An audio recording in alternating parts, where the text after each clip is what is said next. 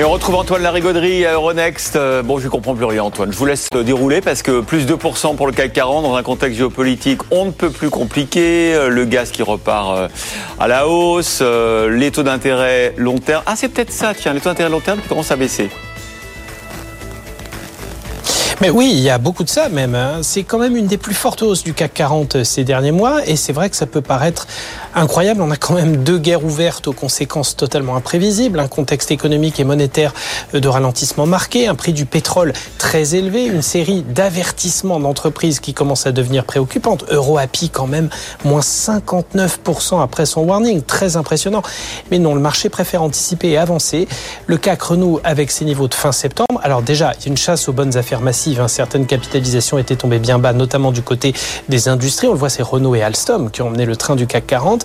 Très net accalmie, vous le disiez aussi, sur les taux du marché obligataire. Alors, c'est normal dans ces marchés incertains, on va chercher des valeurs sûres, les obligations d'État notamment, et plus on en achète, bah, plus ça fait grimper leur valeur, mais baisser leur taux. D'autant plus qu'hier, plusieurs responsables des banques centrales européennes et américaines ont eu des propos plutôt rassurante, teintée d'une certaine modération en matière de politique monétaire face au climat international très tendu, d'où l'impression que ces fortes tensions, euh, on pourrait avoir un, un, horizon euh, monétaire un petit peu moins restrictif hein, dans les prochains mois. Donc une, phrase, une phase très positive. Maintenant, il va y avoir des excès à purger sans doute aujourd'hui. Wall Street, malgré une clôture en hausse, a signé un score euh, plus modéré que l'Europe. En Asie, c'est positif, mais pas de quoi alimenter une poursuite de la dynamique d'hier.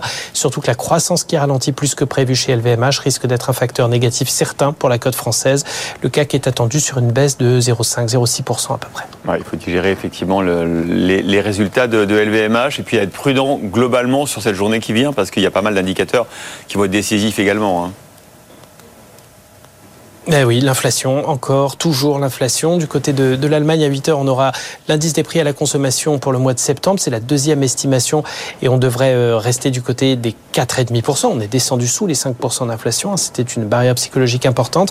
Puis aux États-Unis, on commence le cycle. Alors avec les prix à la production, à l'inflation sortie d'usine pour le mois de septembre et on attend encore un ralentissement. On devrait passer d'1,6% en août à 1,5% en septembre. On pourrait même avoir une correction Certains analystes estiment que ça pourrait tomber très bas, mais euh, on sent qu'il y a une vraie baisse de la pression autour des prix et la production aux États-Unis. Puis à 20h, pas oublier les minutes, le dernier euh, compte rendu de politique monétaire de la Réserve fédérale américaine, donc 20h euh, ce soir.